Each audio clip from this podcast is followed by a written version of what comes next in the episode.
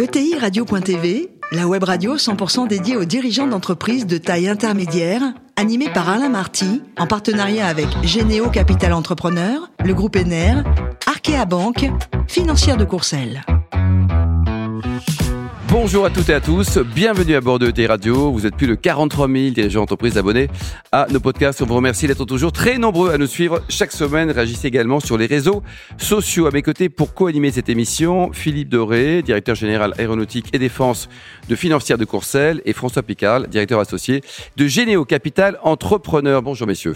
Bonjour. Bonjour. Nous recevons Sébastien Decubert, qui est le directeur général adjoint de Nutri7 France. Bonjour Sébastien. Bonjour. Alors vous êtes né en Picardie, ingénieur de formation et votre premier job, étonnant, c'était chez L'Oréal. Vous faisiez quoi chez L'Oréal? Oui, tout à fait. Bah, j'ai démarré au service qualité, donc euh, je suis ingénieur généraliste, spécialité euh, qualité au départ. Donc euh, dans les aérosols, vous étiez? Aérosols, ouais, dans un site en Picardie, dans l'Aisne, donc production d'aérosols, de spray coiffant, etc. Ouais, ça vous a plu? Oui, beaucoup. C'est très formateur. Euh, D'autant plus que dans la qualité, c'était à l'époque déjà très porteur. Hein, dans les années 2000, ça bougeait pas mal. Euh, c'est une belle école suite. Ensuite, Givenchy, le groupe Excel. Et puis en 2005, vous allez rejoindre le groupe CPC Packaging. Un souvenir de votre direction d'usine euh, dans un contexte qui était très compliqué, on va le dire, Sébastien. Oui, alors très très compliqué mais très formateur parce que j'étais un jeune directeur d'usine, 25 hein, ans, euh, une petite PME en 3-8 et puis et puis donc une expérience assez difficile mais formatrice comme je disais puisque le site n'allait pas très bien économiquement. Euh, mon ancien dirigeant avait été remercié et on m'a confié donc euh, les rênes du site pour essayer de le redresser. Ça s'appelle une planche pourrie ou pas? Non, non, non, non, non, non, non du tout. Euh, j'ai pris ça comme un vrai challenge et puis j'ai pris voilà la direction pendant trois ans et puis ramené le, site à l'équilibre avant d'aller vers d'autres horizons. Alors justement, le groupe LVMH, Make Up Forever, ça vous parle ça non? Ouais, ça me parle. C'est ma principale expérience encore aujourd'hui. Je suis resté quasiment dix ans donc en, en, revenant dans le groupe LVMH à mes premiers amours parce qu'à l'époque j'avais déjà déjà été avec euh, dans la marque Givenchy. Euh, très belle entreprise, très belle marque Make Up Forever, euh, une pépite qui avait été rachetée par le groupe en 2000. Moi, je suis arrivé en 2007. On est à l'équilibre. Et puis après, des années folles de croissance. vous êtes passé quoi de 30 millions à 300 millions, c'est ça? C'est ça, ouais, à peu près fois 11 ans. Vous êtes content, Monsieur Arnaud hein C'est. Il était content, oui. nous aussi. Tout le monde était content, quoi. Alors pourquoi vous êtes parti le Parce que quand on a une boîte comme LVMH, on y reste là.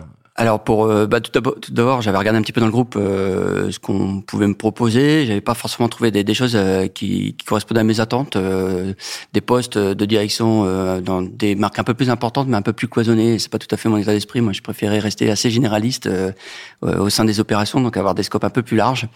Et puis pour des raisons également personnelles, j'ai voulu quitter la région parisienne. Vous en avez marre. Pourtant, il n'y avait pas la Covid à l'époque, si? Non, non. Et puis il y avait moins de télétravail, beaucoup de bouchons. donc vous arrivez chez Nutri7 alors un petit mot sur le métier hein, et l'historique aussi de cette belle ETI familiale. Hein. Alors euh, Nutri7, oui, c'est une ETI familiale donc, créée en 86 par euh, Michel Descan, qui est le président fondateur, euh, qui est le leader mondial de production de produits agroalimentaires de lutte contre la malnutrition à destination des pays vulnérables. Et vous êtes basé où la production? On est alors le site principal, on est basé à Maloney à côté de Rouen. D'accord. Mais on a également un, un réseau qui s'appelle Plunpifield euh, de 10 producteurs locaux, euh, principalement en Afrique, mais également en Inde, euh, aux États-Unis, notamment pour bénéficier des, des fonds USAID et Haïti. Et au total, combien de collaborateurs pour quel chiffre d'affaires pour cette ETI alors le chiffre d'affaires, bon, ça veut pas dire pour nous en France, euh, là on va approcher un peu plus de 300 millions de chiffre d'affaires. Euh, mais ça veut pas dire grand-chose. C'est pas notre indicateur premier. Notre indicateur. La rentabilité. Non, même pas, même ah pas. Bon, vous en foutez la rentabilité Non, non, ça c'est quand ah j'étais chez LVMH. Ah, Monsieur Arnaud. je suis un peu moins. non, non, je, je, je plaisante. C'est important pour le développement d'entreprise, mais notre premier indicateur, c'est vraiment le nombre d'enfants euh, qu'on sauve tous les ans. Donc là, on est sur un train cette année à 12 millions d'enfants à peu près qui, qui vont être sauvés par les produits euh, produits en France. François? Alors c'est vrai, quand on s'intéresse à Nutri7, on découvre à quel point euh, vous êtes certes une ETI, mais une ETI pas vraiment comme les autres, par plein d'aspects. Et moi, le premier sur lequel je voudrais euh, aller, c'est cette notion d'entreprise, première entreprise à avoir adopté un objet social étendu. Hmm. Qu'est-ce que vous pouvez nous dire, enfin, à quoi, en quoi ça consiste et qu'est-ce que ça vous apporte, qu'est-ce que ça change dans le fonctionnement de Nutri7 alors, euh, qu'est-ce que c'est euh, En fait, c'est l'objet social étendu, c'est la première entreprise où on a mis ça dans nos statuts d'entreprise, et c'était la demande de notre PDG, euh, toujours PDG du groupe, donc Michel Descan. Euh, salut. oui, merci. Toujours saluer son président. c'est très important. bah, l'idée, c'était que quiconque soit à la tête du groupe familial, on garde avant tout nos valeurs, notre ADN, qui est de lutter contre la malnutrition, notamment. Et donc, on a matérialisé ça sous forme de 11 points euh, qui sont toujours d'actualité aujourd'hui et qu'on présente euh, devant une commission chaque année qui est complètement neutre, euh, très polyvalente, pour veiller à ce qu'on est, bah, ce qu'on est depuis maintenant 37 ans. Donc ça, c'était la genèse de, de, de ce, ce, mandat. et puis, à quoi ça sert? Bah, C'est que, bah, comme toute entreprise, il y a parfois des désaccords. Euh, parfois des tensions, mais en fait, quand on se replonge dans Ose, souvent on est, on est tous alignés mmh. euh, derrière ces, ces différents points. François? Si on reste un petit peu sur ce sujet-là, en effet, le, mandat fondateur de Nutricet, c'est ce que vous disiez, l'autonomie euh, nutritionnelle pour tous. Donc je sais que votre indicateur, c'est le nombre d'enfants sauvés. Je crois que vous avez prévu d'en sauver encore davantage. Et tout ça, derrière, ça veut dire que vous, vos effectifs doivent grandir. Donc recruter en France, on en parle tout le temps, c'est difficile. Mm. Est-ce que d'avoir dans votre dans votre chair un, un, mandat si fort, une, un objet social étendu, c'est euh, source de, enfin ça facilite le recrutement de vos équipes. C'est ADN est très particulier. Clairement, ouais, notre mandat humanitaire et puis euh, cet objet social étendu, ça nous facilite la tâche. Euh, on donne envie euh, de par ce mandat, donc les candidats viennent assez spontanément. Alors je dis pas qu'il n'y a pas quelques tensions sur quelques profils, quelques métiers comme euh, dans l'industrie euh, en France, mais mais globalement ça nous facilite beaucoup la tâche et surtout ça me facilite aussi beaucoup la tâche auprès des collaborateurs au quotidien. Mmh. c'est la troisième usine que je dirige et il n'y a pas de, enfin il y a, une, un engagement vraiment atypique hors norme par rapport à d'autres entreprises, notamment par rapport bah, au volontariat, le fait de venir quand il y a besoin. on a longtemps euh, euh, eu une activité très chaotique parce qu'on marche sur des appels d'offres euh, et on répond à des crises. Donc, euh, il est parfois difficile de, bah, de prévoir, même avec il y a des pics d'activité. Vous pics d'activité très très forts. C'est-à-dire que j'ai eu des périodes où en fait on a arrêté l'usine parce qu'il y avait rien à faire et puis on l'a réouvert. On était en 7-7, 24-24. Pas facile de gérer ça avec les 35 heures. Hein. Bah, c'est sûr. Donc, mais là, c'est ça, ça se gère parce que justement tous les collaborateurs sont sont prêts à venir euh, dès le week-end de la semaine en cours. Enfin, ils sont dispo pour venir euh, et répondre à la demande. C'est un, un, modèle social. Euh, Philippe Oui, avec ce statut euh, que vous, qui est assez particulier finalement, comment inscrivez-vous Nutricet dans, face à un monde capitaliste entre guillemets classique? Et comment réagissez-vous et interagissez-vous avec vos concurrents? Alors, on parler peu de concurrence il y a peu, hein, parce qu'on est leader mondial, on a tout créé, hein, de A à Z, les produits, etc. On a euh, également 10 partenaires dans le réseau, donc euh, à nous, on est déjà 11.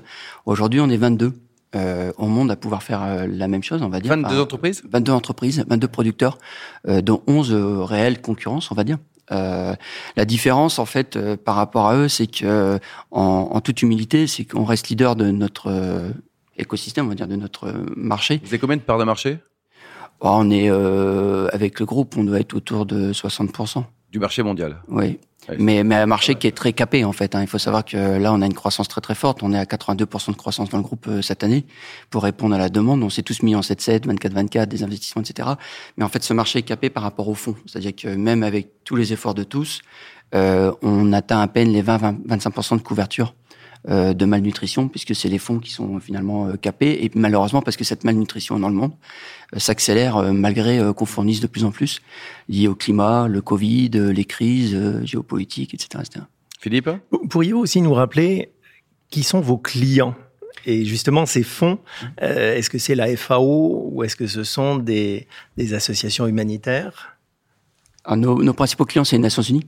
Euh, notamment le Programme alimentaire mondial et UNICEF, qui représentent euh, beaucoup de l'activité, mais également des ONG, euh, comme Médecins sans frontières, le, la Croix-Rouge ou Action contre la faim, par exemple. Donc c'est eux qui vont chercher des fonds, mais nous, on va également les chercher autant qu'on peut. Donc on a de l'approche en direct. On a, euh, par exemple, euh, en Guinée, on a une filiale qu'on a montée euh, de toutes pièces parce que quand on développe des partenaires, en fait, on fait du, on va dire, du full package. On amène l'usine, la compétence, les équipements, les formations, les audits de certification, etc. Voire même, on développe toute la filière autour, hein, agricole, pour les matières premières, etc. Donc c'est tout un écosystème qu'on amène localement pour traiter la malnutrition. Et en fait, par exemple, en Guinée, on a traité à l'époque directement avec le gouvernement, la présidence, etc euh, pour lui amener tout ça, puis aller chercher les fonds pour traiter la malnutrition dans, dans son pays. Philippe euh, Oui. Euh, quelles sont aujourd'hui les relations que vous avez avec, alors ma question est peut-être naïve, les grandes multinationales alimentaires? Est-ce que ce sont deux mondes totalement parallèles ou est-ce que vous coopérez, collaborez? Tout à fait, ouais, ouais, tout à fait. Non, on coopère euh, complètement sur des sujets euh, transverses communs. On échange sur nos bonnes pratiques, que ce soit des groupes comme Danone, le groupe Bell, etc. On a des proximités avec certains groupes. Euh, Il y a beaucoup de, de finalement de, de passerelles, euh, indépendamment de la taille. Euh, D'ailleurs, je suis aussi euh, euh, président du club Industrie du Futur de la région de Normandie. Ah, Qu'est-ce que c'est que ce club Euh, alors, c'est un club euh, qu'on a créé là en début d'année, qui, qui, qui existait, on va dire, depuis à peu près deux ans, mais qui a vraiment été officialisé depuis euh, début de l'année.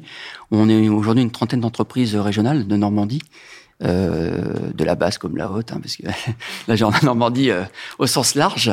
Salut Monsieur Morin. Hein Euh, et en fait, je parle de ça parce que c'est vraiment euh, multisecteur et multitaille. Euh, que ce soit des TPE, PME, ETI, euh, des fois c'est des ETI de grands groupes en plus, que ce soit des labellisés vitrine d'industrie future comme euh, comme euh, comme Nutriset, etc. Mais finalement, notre mission c'est de travailler ensemble, de construire le futur de l'industrie.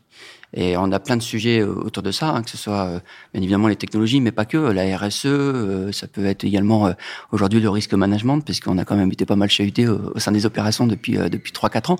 Et en fait, ces sujets-là, il n'y a pas de taille, il n'y a pas de secteur en fait. Donc on peut travailler avec des grands groupes comme avec des, des structures plus modestes. Et au sein du club, donc ça va de quelle taille à quelle taille les entreprises? Ah bah, ça va d'une entreprise de 2-3 personnes comme euh, 500, 600 personnes. 500, 100 personnes, quoi. D'accord. Donc c'est un peu comme le, le métier, mais version Normandie, je plaisante. Euh, François? Alors justement, Sébastien, peut-être euh, pour les, les patrons d'ETI qui nous écoutent, qui sont souvent des ETI familiales, vous aussi, vous avez rejoint une ETI familiale. Comment ça se passe dans le quotidien Et justement, pourquoi et à quel moment, en fait, la famille a souhaité euh, que vous rejoigniez le groupe?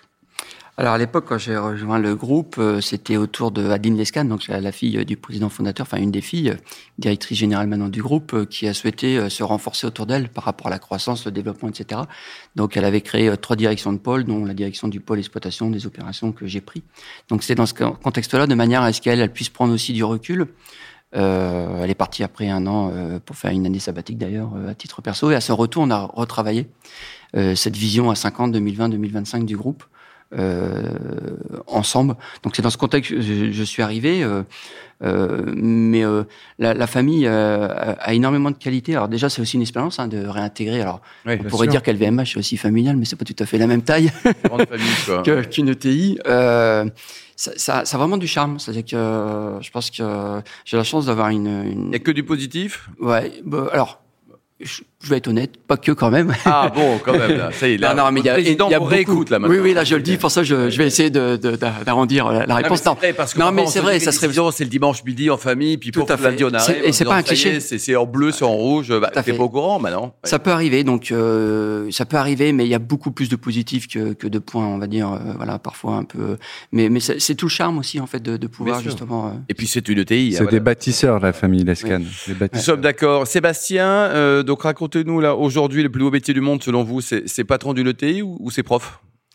Euh, quand même patron d'une ETI. Euh, alors le prof, ça a du charme aussi parce que j'interviens dans, dans quelques écoles. Parce que je trouve que c'est une responsabilité aussi d'aller vers les écoles pour pour former nos, nos futurs Vous avez collaborateurs. reçu, vous mais- transmettez. Ouais, tout à fait. Avec de Puis, puis je reçois aussi en fait en, en enseignant parce qu'on est quand même, enfin enseignant, enfin, en transmettant, j'ai envie de dire parce que je suis pas non plus prof de, de- mais euh, mais euh, je reçois aussi en fait parce que ça chahute quand même. euh, Ah, vous avez les tenir, les gamins, là? Ils ont quel âge, vos étudiants? Ah bah c'est du euh, bac plus 4, 5, 6, donc Ouais. c'est plutôt euh, master 1, master 2. Ouais. enfin. Et C'est facile de se faire respecter quand on est prof, parce que moi j'ai ma mère qui est prof de maths, c'est Ah oui, maths, oui, au oui. moins on, on se tait, quoi. Et il y a d'autres matières plus compliquées, non? Euh, non, non, moi je trouve que, euh, au contraire, je trouve que finalement, en tant que professionnel, on va dire, on a une forte légitimité vis-à-vis d'eux, parce qu'on est déjà dans les métiers peut-être. Donc qui- du respect également. en Du respect disant, par rapport à ça. monsieur, quoi. Mm. Puis après, en prime, ils peuvent embaucher, peut-être, non Bah, après, ils essayent aussi. Pour Bah ouais, euh, c'est normal, ça s'appelle le on réseau. prend les meilleurs. Pour terminer, Sébastien, vous êtes fan de vélo, alors le prochain Français qui va gagner un Tour de France, est-ce qu'il est déjà né? Ah, euh, Parce que là, quand même, c'est pas terrible. Hein. non, c'est pas terrible. Je suis pas, je suis pas, je suis pas convaincu, mais en tout cas, j'ai de bon espoir. euh, Vous pédalez euh, chaque semaine? Comment Vous pédalez chaque semaine? Ah non, je pédale beaucoup moins. Maintenant, je, je jardine un peu plus, mais Ah, jardinage, c'est autre chose. c'est autre chose. Merci beaucoup Sébastien, merci également à vous François et Philippe, fin de ce numéro de ETI Radio. Retrouvez tout le podcast sur le site et suivez les actualités sur Twitter et LinkedIn. On se donne rendez-vous mardi prochain à 14h précise pour une nouvelle émission. L'invité de la semaine de ETI Radio, une production B2B Radio.tv, en partenariat avec Généo Capital Entrepreneur, le groupe ENER, Arkea Banque, financière de Courcelles.